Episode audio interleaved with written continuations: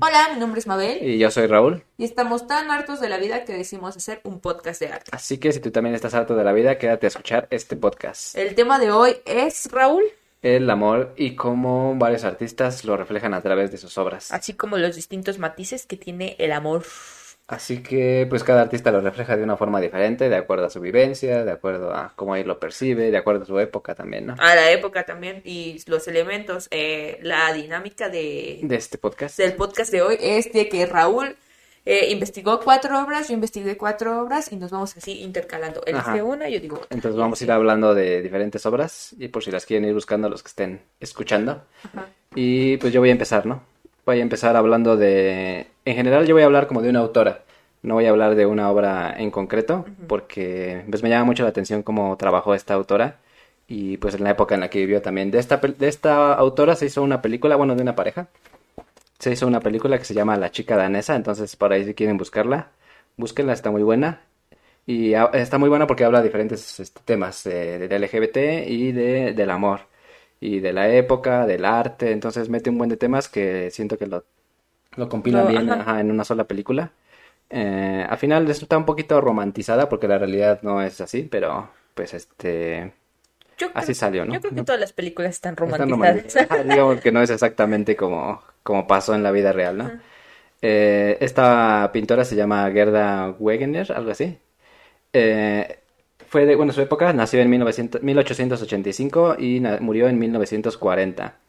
Entonces ella fue una pintura, una, una pintora que después trataba de posicionar su obra en el mercado, ¿no? Como en esa, en aquella época, pues tú pintabas y ibas a las galerías y te decían, esta es mi obra, eh, y ya el que estaba ahí, el encargado, te decía, ah, pues sí me convence o no me gusta.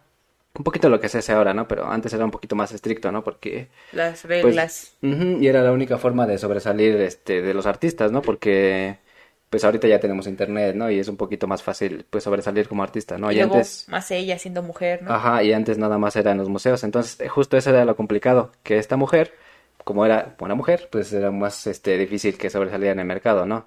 Eh, comúnmente sobresalían más los hombres, ¿no?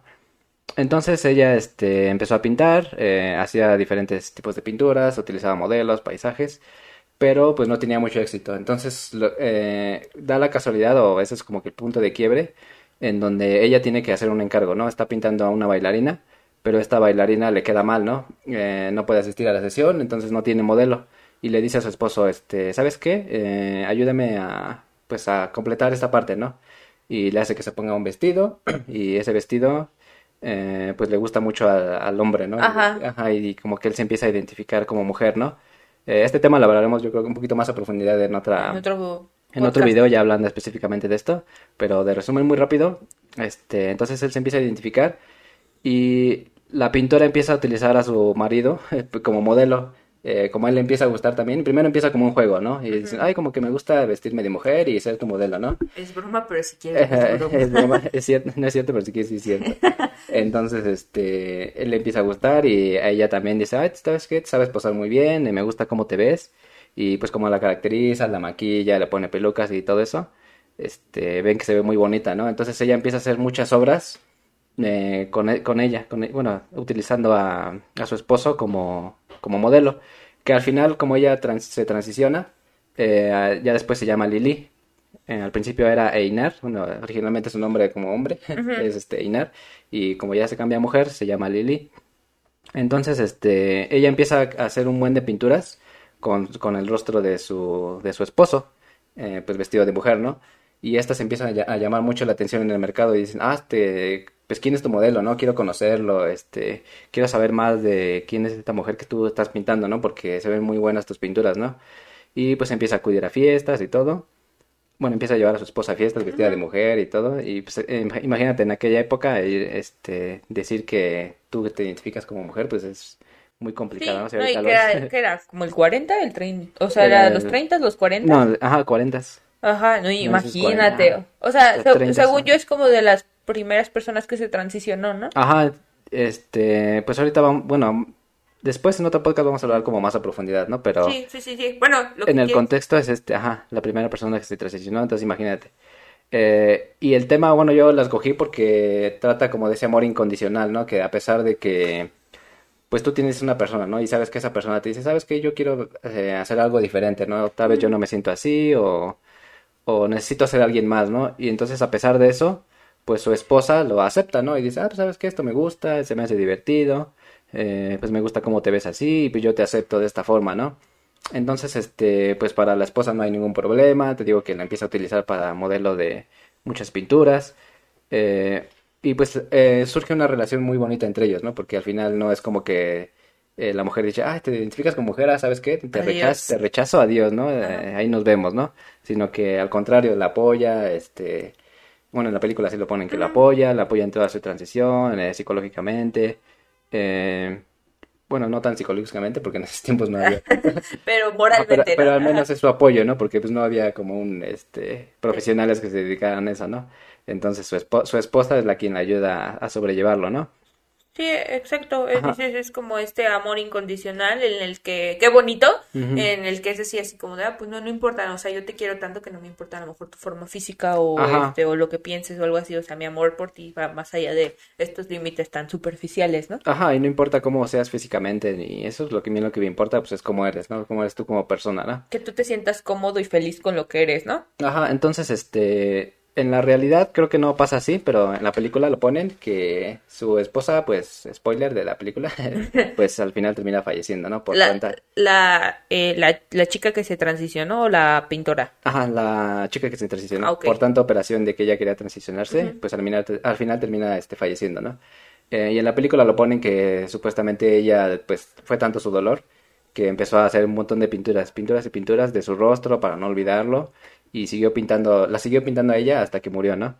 Pero la realidad creo que es otra cosa, creo que no, al final, se bueno, cuando muere su, su esposa, eh, su, bueno, su esposo, eh, se termina casando con otra persona, rehace su vida y, y, no es como que siga pintando hasta la muerte su rostro, ¿no? Pero, como te decía al principio, pues en la película lo romantizan y, este, según lo ponen que ella sigue pintando hasta su muerte para no olvidar su rostro, ¿no? Entonces, más o menos es, este, esa es la historia de esta, de esta pintora eh, pues pueden buscar sus obras, se llama Gerda Wegener. Eh, tiene varias pinturas y en, general se enfoca como al erotismo, eh, a la sensualidad de, de, las mujeres y por eso también llamó un poquito la atención porque en esa época pues no era como muy común, o más que nada en la zona que era en París. Bueno, en Dinamarca, en Dinamarca no era tan común ver ese tipo de obras, ¿no? que una mujer pintara a otra mujer desnuda. entonces la gente se escandalizaba y también, este, pues llamó un poquito la atención por eso. Y pues esa es la primera obra de la que yo, de la que yo hablé. Órale. Uh, mi siguiente obra es Los amantes de René Magritte. Creo que es de las obras más este populares. Populares de René Magritte. Toda todo, bueno, yo creo que la mayoría de personas lo hemos visto. Es esta pareja que está simulando dándose un beso, pero están tapados con unas telas blancas. Y entonces, este, es de 1928 más o menos. Y pues al principio los críticos y los curadores eh, daban esta alusión a a, pues el contacto no físico, ¿no? O sea, ahorita, por ejemplo, lo veo mucho en pandemia y le da otro sentido. pero en ese entonces era así de que un amor imposible, ¿no? O esta que no se pueden alcanzar. Ajá, o la asfixia, o, o como ese tipo de alusiones en un amor que no se puede concretar eh, por sí, ¿no? Porque no se pueden dar este beso físico por la, la imagen de, de, la tela blanca. Entonces, mucho se dio a eso y René lo dio a, a, una interpretación abierta porque, pues, al fin y al cabo, ese era el propósito de su obra. Pero ya después, con el tiempo y cuando él este, se da a conocer un poco más de su vida, eh, habla de que su mamá, eh, cuando él estaba pequeño, tenía 13 años, eh, se suicidó, optó por con una playera blanca, se la amarró con un cinturón y se aventó al río. Entonces, este, al encontrar el, el cuerpo de, de, su mamá fallecida, él vio a sus 13 años, este, pues imagínate, ¿no? Ese trauma de, de ver a tu mamá muerta. Entonces, para eso se le quedó toda la vida y lo podemos reflejar, lo podemos ver reflejado en varias de sus obras, no solamente en esa, esta es la más conocida, ¿no? Entonces, él, él eh, nunca dijo que no, pero tampoco dijo que tampoco lo desmintió. Ajá, yo creo que está como que implícito ese, ese trauma, ¿no? Y a mí me pareció, es una obra muy bella que, como te digo, ¿no? A lo mejor ahorita toma otro sentido en, en pandemia de de estar a distancia con esa persona o boca, ¿no? Que no puedes Ajá, no puedes estar completamente en contacto físico o así, ¿no? Entonces, este, pues es una obra que me parece, bueno, me, el trasfondo de del trauma de la infancia de él, sí fue así como de Pues sí, inventes. imagínate, de- se supone que de, de niño, bueno, nosotros como artistas lo que hemos descubierto es que eh, a través, si cuando pintamos o hacemos como alguna creación, pues como que inconscientemente reflejas lo que has vivido en tu niñez, ¿no? Y entonces ahora imagínate ese trauma tan grande, pues obviamente lo va a reflejar en sus pinturas, ¿no? Sí, o sea, yo, yo siento que la infancia te forma como persona, o sea, todo, tu- todo tu entorno familiar. Y luego imagínate, yo creo que sí, un papá, pues es una figura muy importante, pero la imagen de una mamá te la, siempre te la vende como este amor incondicional, el que siempre va a estar y así, así. Ajá. Y luego imagínate esta imagen de, no, no la mataron. Cuando la matan es como, bueno, ya tiene, ya como que lo asimilas de que no fue su culpa, pero cuando no sabías a lo mejor las cosas que tu mamá traía en la cabeza y, y sabes que es el suicidio y, le, y aparte ves el cadáver, sí, yo creo que es algo así como que... Bien traumante. Ajá, y verlo reflejado en las obras de, de este autor, para mí es así como de... Y ya, ajá, ya adquiere otro significado, ¿no? Ya no nada más es como de, ah, pues la pareja que está besando, ¿no? Pero ya cuando conoces el trasfondo de eso, pues dices, ah, no, ma, pues ya, ya sé por qué él pintó esto, ¿no? Da, ajá, da un giro inesperado. Inesperado en la trama. Eh, entonces, sigo yo, ¿no? Ajá. Eh, la obra, la, la siguiente obra de la que yo voy a hablar es de El nacimiento de Venus. Eh, tal vez no es como algo pues romántico y ni de parejas, pero pues todos conocemos a, a Venus por lo que es la, la representante como del amor, ¿no? Entonces, este, esta pintura es de Sandro Botticelli, Botticelli, eh, de 1486. Entonces, este, esta, esta pintura, pues, este, voy a contar un poquito del mito, de más o menos cómo surge esta, bueno, cómo, de dónde se inspiró este Botticelli para crear esta pintura, ¿no? Entonces, cuenta el mito que Saturno, que también en la mitología griega creo que es Cronos, es el dios del tiempo, eh, desgarra y lanza los genitales de su parte a Urano, lo que esto hace que se fe- fertilice el mar.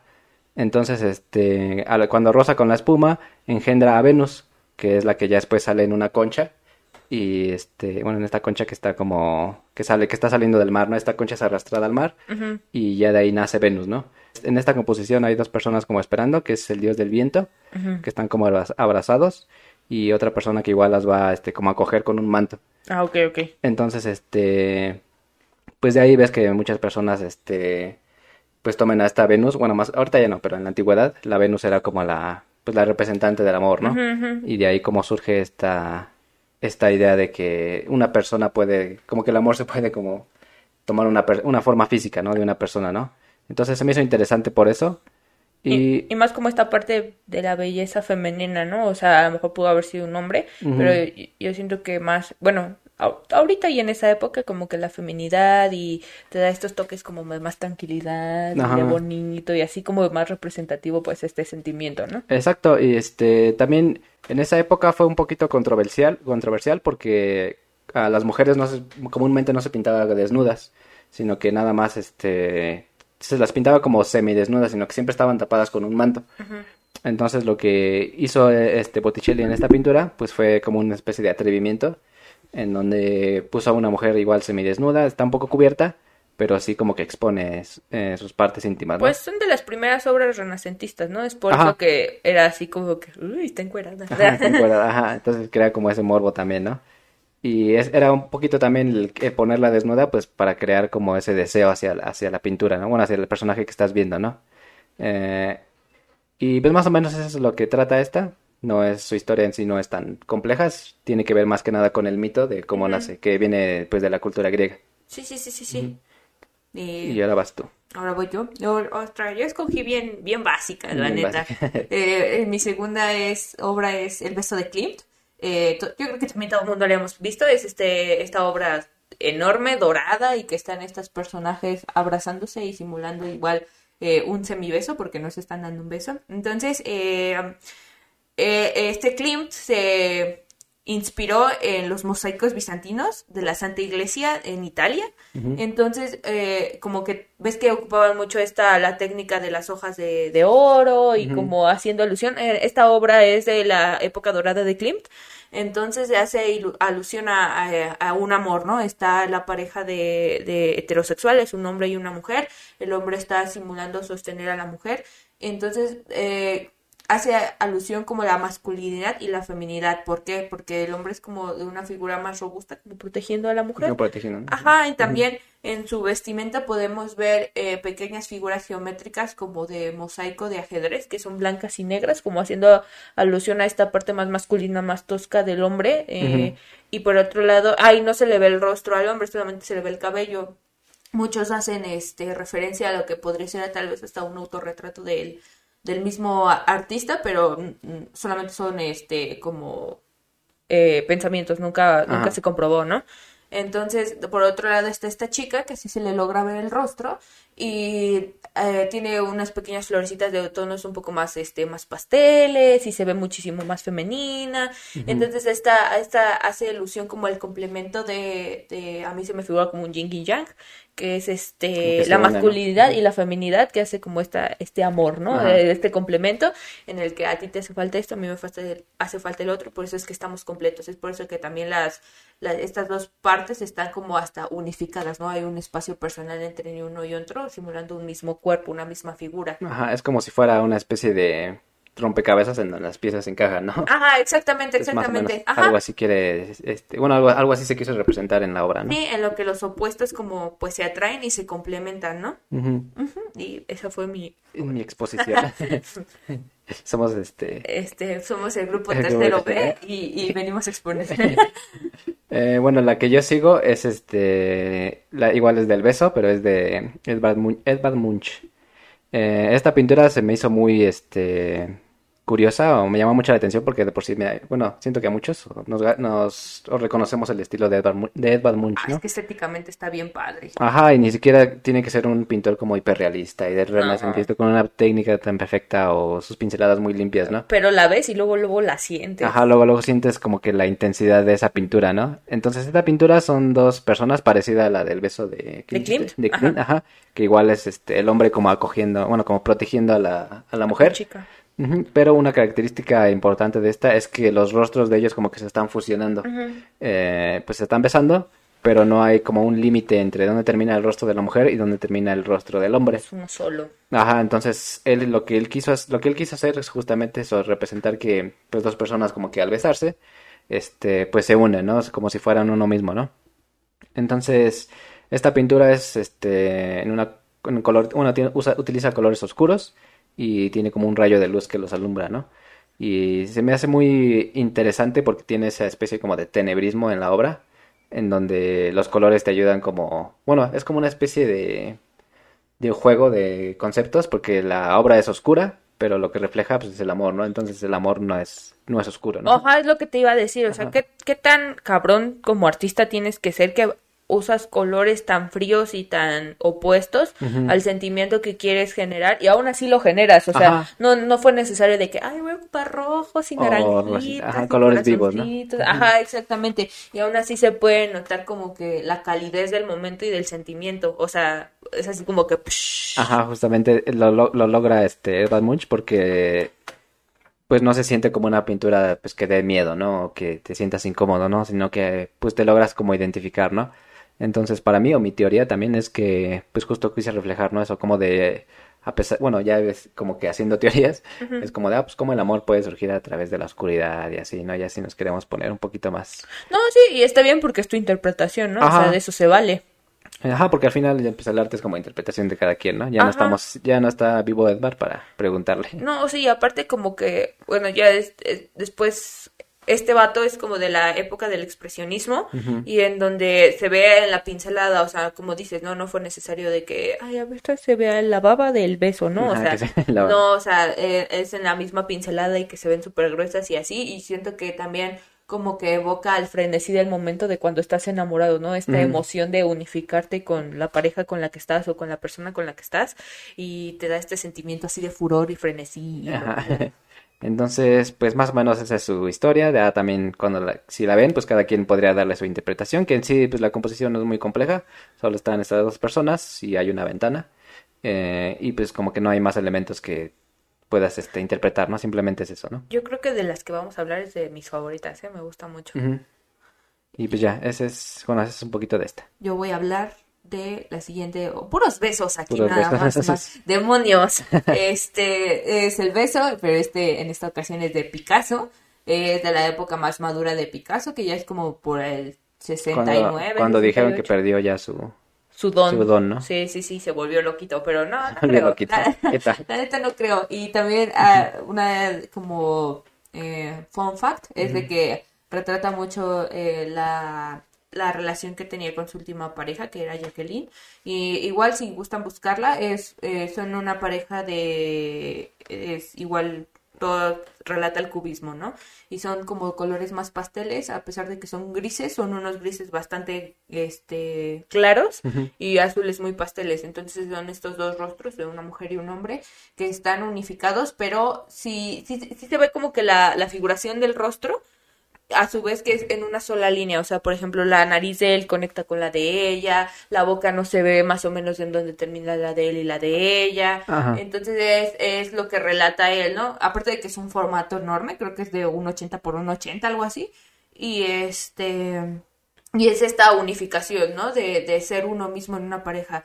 Él, a lo que él decía, y cito sobre esta pieza, dice, de las dos se hace una sola, expresar la fusión íntima que tiene lugar durante el acto de besarse, ¿no? Que es conectar, es sentirse uno mismo con la otra persona y que el mismo trazo lo, lo da a entender, que Lo no a sabes entender, dónde ajá. termina uno y dónde empieza el otro. Ajá, se hace interesante también porque, bueno, al ser cubismo, pues este logra como reflejar toda la el, el rostro, ¿no? Bueno, en, sí, sí, en- sí, en sí. completo, ¿no?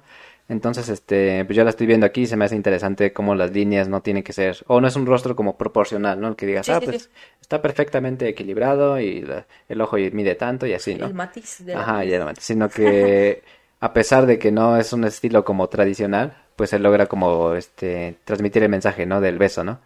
De la unificación de las dos personas a través de las líneas también se me hace muy interesante el cómo juega este vato con esa eh, este elemento no de, de- no sé si has visto como de esas pinturas minimalistas de que haces un rostro con una sola línea pero a veces fue con dos rostros y dando este este discurso de unificación de pareja y de, de amor De no que de que ¿no? todos lo hemos sentido y si no lo has sentido pues Pues qué ni modo. mala onda. Pues ni pobrecito.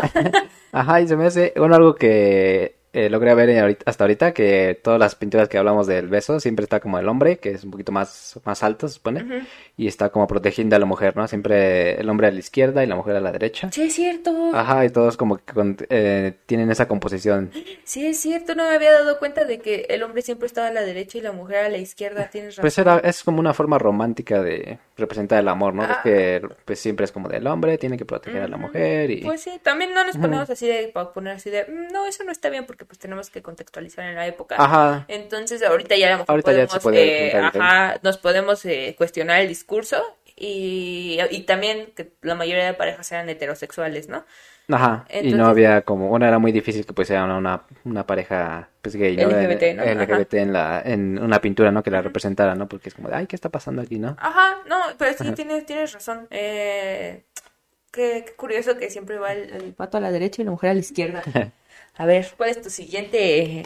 Mi siguiente es este... La última, ¿no? Ajá, igual, no tiene mucho que ver, no es una pareja, bueno, sí es una pareja, pero es un poquito como, como mitológico también. Yo hablo de Cupido y de Psique. De, ajá, de Psique. Es de Luis David, de 1817. Eh, esta obra, pues igual es un poquito el mito, un poquito un mito griego, en donde supuestamente eh, esta, ¿quién era? ¿Quién era? Mm, ahí- se me fue. ¿Quién, la chava? La no, la esposa de Zeus. No, no, no. ¿Quién es, quién era la que era más, la más bonita? No de Blancanieves, de la mitología griega. Ay, yo, yo. No, la que sale en Hércules es... No, la, este, la que Yo, sale. mira, yo ¿Cómo- A ver, ¿cómo se llama la que sale en el Ay, no me acuerdo. Ah, es que no apunté el Mira, nombre aquí. mis conocimientos de cultura griega se basan en Hércules, ¿eh? No me preguntes más. Ajá, pero pues Hércules está basada en la mitología griega. Pero ya no sé más.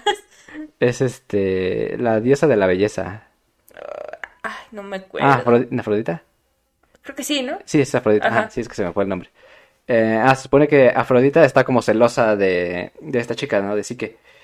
Y, y dice, porque ella era más bonita que ella, más o menos como en Blancanieves. Ya vimos de dónde, ya vimos de dónde copió, copió Blancanieves. Copyright. Ajá, pero este, entonces ella está celosa y su hijo, que es Cupido, le dice, ¿sabes qué? Esta chica, pues no me, no me parece, eh, no me, no me agrada. Eh, quiero que tú hagas que se enamore de una persona muy fea, muy, muy fea, y que pues ella se case con ella y viva con él. Entonces manda a Cupido y, y pues va a ocurrirse- o- ocu- ocurre lo contrario, porque llega Cupido y la ve y pues la ve muy hermosa y dice, ah, pues este, pues siempre, siempre no quiero que se enamore de alguien más, quiero que se enamore de mí. Ajá. Lo chapulineó. La chapulinea, ajá. Entonces lo que él hace es secuestrarla y la lleva como a su castillo, una especie de castillo, un lugar donde él estaba solo. Y ella le dice, ¿sabes qué? Eh, te voy a tener aquí, aquí secuestrada y pues de alguna forma se casan, pues no sé cómo aceptan, pero se casan, ¿no? La obliga a casarse con ella, ¿no? Entonces, este, pues él le, le dice, pero no vas a poder ver mi rostro, tú no vas a saber quién soy ni, ni saber quién... pues, o sea, la chica no dónde vengo". podía ver quién era Cupido. Ajá, no podía Ah, ver, no sabía quién era, solo sabía que alguien la había secuestrado y que la había llevado a algún lugar y que se había acosado con ella y todo, pero nunca le vio el rostro, ¿no? Entonces, pues le había, le había como mentido, le he dicho, si tú este, me ves el rostro, vas a este, tener una gran maldición, ¿no? Entonces, pues te recomiendo que no me veas, ¿no? Y en esta pintura, pues refleja a Cupido, que te está viendo como directo al espectador, y a así que que está como acostada, que igual está desnuda. Y lo que él, este autor quería reflejar es como esa, un poquito el deseo de la persona también, porque al poner a estas personas como desnudas, ¿no? Eh, se dice que cuando ellos se unen o, ajá, se unen como que llega, eh, se provoca eso, como que el deseo en las personas, ¿no? Entonces, este, pues ya te digo, la secuestra, eh, la lleva allá y pues obviamente esta chica tiene mucha curiosidad de ver a, a Cupido, ¿no? De saber quién es, ¿no? Y, pero ella también está como muy, pues, preocupada porque la secuestraron y pues obviamente a sus familiares Pues no, sí. ajá, no- nunca saben dónde está, ¿no? Entonces le dice, Creo que es "Permí- comprensible. ajá, permite, permíteme que mis hermanas, este, vengan a verme, ¿no? Ya le habla al dios del viento para que las pueda llevar a, donde ella está secuestrada. Las lleva. Y entonces creo que son sus hermanas. Y se dan cuenta de que ella está muy. Pues vive como en lujos, en un castillo muy bonito y todo. Y ella les da muchos celos. Y les dice, ay, este. Pues tú como que vives muy bien aquí, ¿no? Entonces en lugar de apoyarla o de comprenderla, pues hasta más la odian, ¿no? Entonces, este. eh, le dice, no, este. Y, le- y engañan así que le dice, este, ¿sabes qué? El quien te secuestró es una serpiente muy fea tiene el rostro muy, muy feo y te quiere comer, ¿no? Entonces, este, le dices, "Y en la noche tú trata de, de ver su rostro y para que veas que no te estamos mintiendo, ¿no? Pero pues todo eso es una trampa, una trampa maldita. Dirían Y- a Bárbara. Entonces, este, pues obviamente a ella le gana la curiosidad, ¿no? Dicen, ¿a poco sí es un monstruo la que me tiene secuestrado, ¿no? Entonces, este, ella en la noche espera que se duerma Cupido con una lámpara, eh, ve su rostro y justo en ese momento, supuestamente tiene como arriba una, un candil de, de cera. Entonces le cae e- esa cera a Cupido y justo despierta. Y ya Cupido pues ve que, que, le, este- que le está viendo el rostro y dice, me traicionaste. Y dice, ¿cómo puede ser que me hayas hecho esto, no? Ajá, es como de yo confiaba en ti, yo te puse este castillo para ti y todo. Y te dije de que pues no me vieras el rostro y pues me traicionaste, ¿no? Entonces estás rompiendo mi amor, ¿no? Pero al final, pues es, eh, ya después de leer, de leer como el mito, pues es un poquito absurdo, ¿no? Porque él, digamos, él se enoja cuando, él la secuestró, Sí, ¿no? Es de mi hijo, te, te traicionó y tú la secuestraste, o sea, pues En- ve a terapia, güey. y ves que siempre, pues el amor está como bien romantizado, ¿no? Como, de, ah, pues qué bonito que Cupido me secuestre. Ay, qué padre. Y Como muy bella y bestia se me figura, ¿no? Ajá. qué padre, me voy a enamorar de mi secuestrador. Ajá, y al final, pues te digo que Cupido la obliga a, este, a casarse con ella, ¿no? Ajá. Entonces ya cuando, cuando este sí que descubre esto y Cupido pues, se da cuenta que le vio el rostro, pues dice, ah, pues ya me traicionaste, ya no te quiero, ¿no? Entonces la lleva con este Afrodita y Afrodita le pone una maldición de, le pone un buen de tareas bien pesadas para que ella sufra un buen y pues este esté vagando por el mundo y esa es como que su maldición. Entonces, pues al final ella no tiene la felicidad, pero pues al final ella nunca tuvo la culpa de nada, porque la- imagínate, la- ella era bonita. Su pobre morra, su único delito fue ser bonita. Ajá, y luego la secuestraron y luego, este, pues por querer saber quién era su secuestrador o pues por- al menos querer saber quién era La curiosidad. la ¿no? curiosidad, este, la exilian y la maldicen y termina muriendo. Bueno, termina de una forma muy fea, ¿no?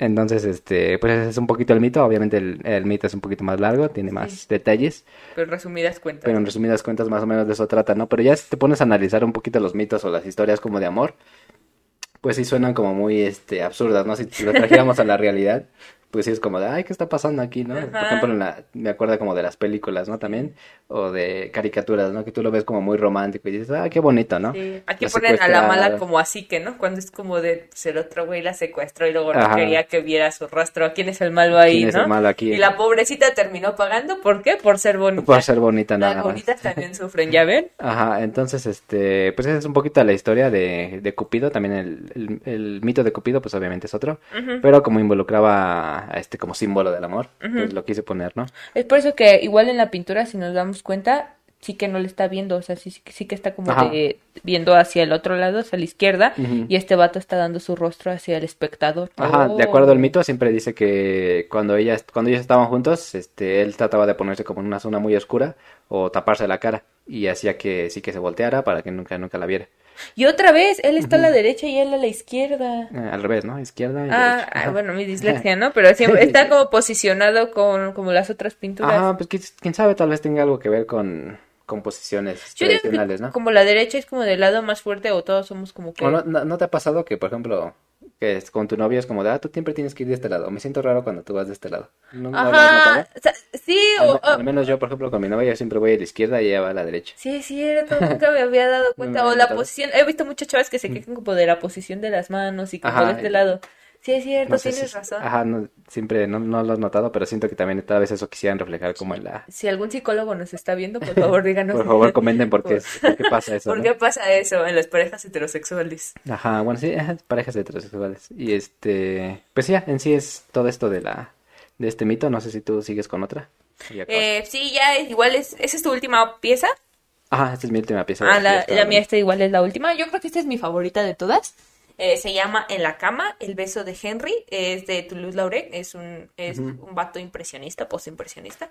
Y este, y es el reflejo. Yo no me había dado cuenta que eran dos chicas. Yo siempre había pensado Ajá. que era un vato y una morra. Y no, son dos chavas.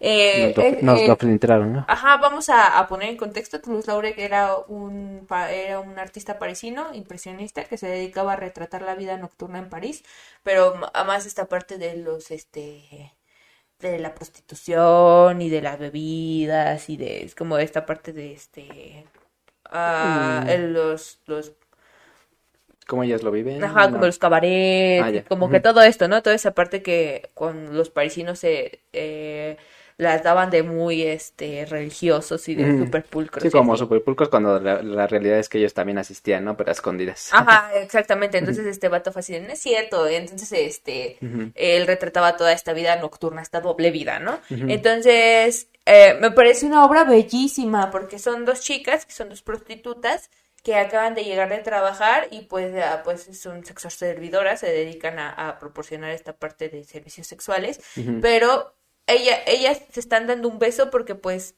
es lo que ellas, bueno, se Es están que- dando como ese amor que no recibieron por parte de sus clientes. O sea, no es lo mismo copular por, por amor porque quieres a la pareja a por dinero, ¿no?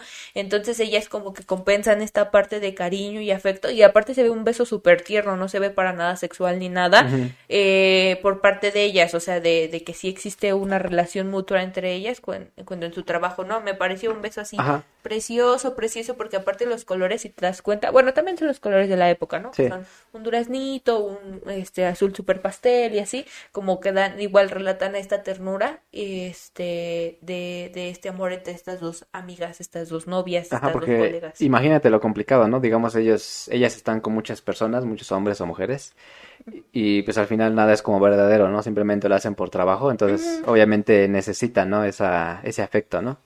Y por eso lo de reflejar esta pintura en donde, y yo creo que sí se ve muy bien, ¿no? Sí se refleja, como dices, no hay nada sexualizado, Sí, sí, sí. no hay nada, incluso las personas ni siquiera están como de cuerpo completo, ¿no? Para que te entre como ese morbo, ¿no? Sino que Ah, simplemente sí. se enfoca en los rostros, ¿no? Ajá, en, en la- en esta parte hasta del tacto, mira, si te das cuenta, las dos chicas se están abrazando como que muy, muy tiernamente y el beso se ve muy lindo y como dices, no hay nada que, ni siquiera yo me imaginaba que eran prostitutas porque te acuerdas de que Manet era así de que, por ejemplo, las gargantillas o los tipos de sombreros o las zapatillas, ya había elementos ¿no? que te daban a que son prostitutas y ellas no son simple- simplemente chicas que se están dando afecto, ¿no? E igual como te digo, yo siempre pensé que era un chavo y una chava. Sí, y, parece, ¿no? y- ajá, y, y Manet, pues en algún tiempo sí dijo que eran dos chavas, pero y- era igual a interpretación abierta. Era así como de, ah, pues si tú ves una pareja heterosexual y ves este amor, o sea, lo que él le importaba era retratar esta parte Sí, de, como de como de afecto, ¿no? dulzura y de Ajá. afecto y así, pues no pasa nada, o sea, solamente yo quise retratar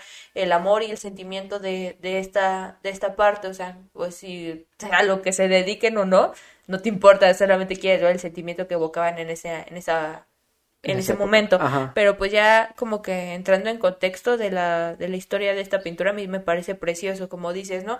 No es lo mismo recibir afecto sexual o, o, o de- Así como seco.